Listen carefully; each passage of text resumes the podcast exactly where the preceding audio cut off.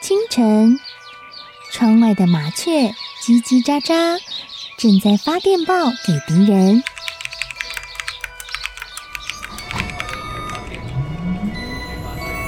地底下的地铁，像敌人养的蛇，到处巡逻。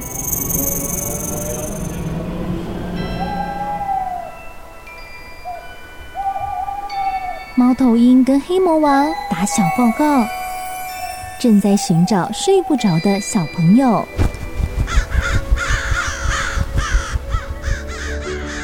铅笔是对抗邪恶势力的宝剑。黑魔王，你出来！书包是最坚固的盾牌。小狗是最有勇气的士兵。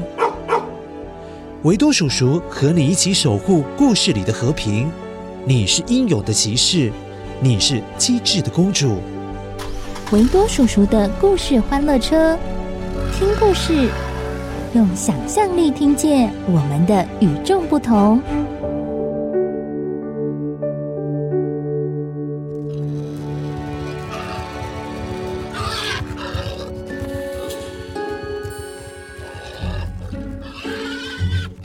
野猪。到处迫害了好几个星期，似乎都不觉得累。没多久，卡利敦的粮仓里面的粮食全部被野猪吃光光了。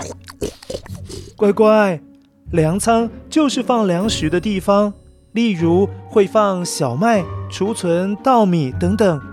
当然，这些粮仓里面的粮食全部被野猪吃光，这让欧涅斯国王相当的绝望。No, no, 他赶快找来了儿子梅利阿格，一起想办法。而梅利阿格可是这个国家最厉害的战士哦。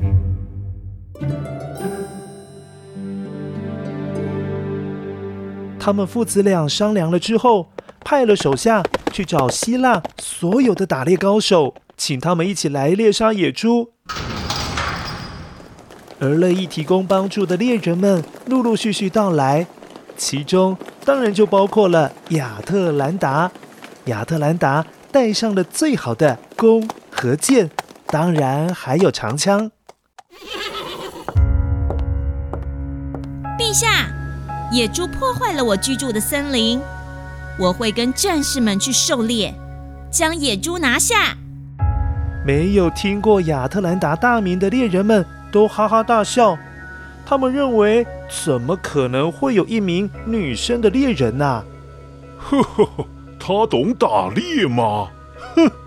哎，如果他去了，我可不奉陪呀，否则会变成大家的笑柄啊！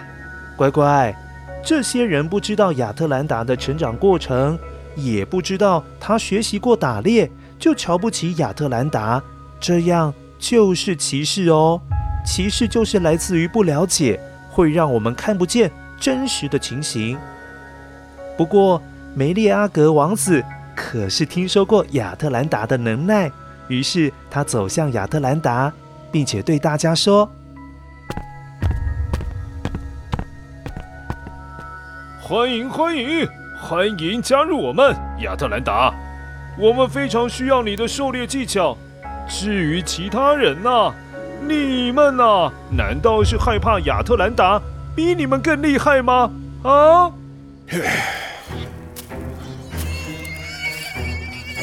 隔天，打猎正式开始。亚特兰达一路带领着队伍，最后在一片灌木丛里面找到了野猪。可是那场面实在是太可怕了，野猪的眼睛。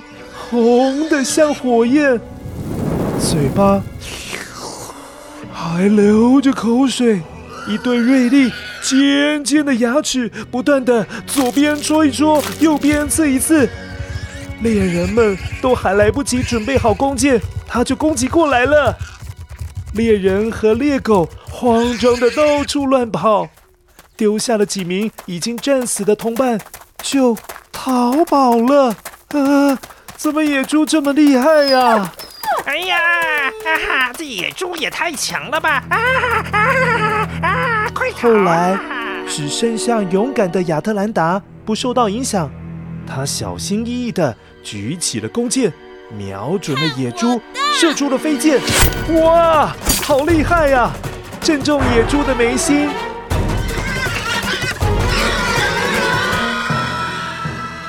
乖乖，眉心就是在你两边眉毛的中间，鼻子上面的那个地方就是眉心。这头巨大的野兽痛的膝盖跪在地上，梅利阿格用长枪将它彻底的解决，而野猪翻过身，完全没有办法再逃了。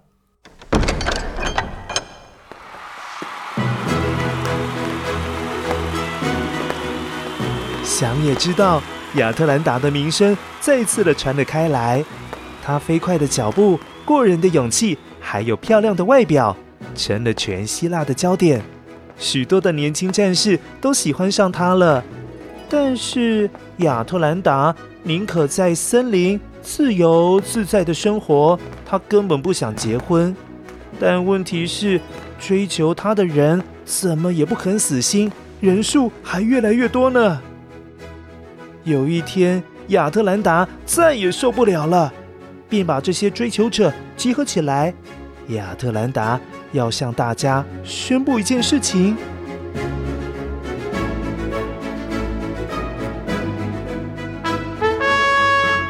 我将嫁给赛跑能够跑赢我的男子。但是如果我赢了，各位就得把长剑和弓箭留给我，永远不能再自称是战士。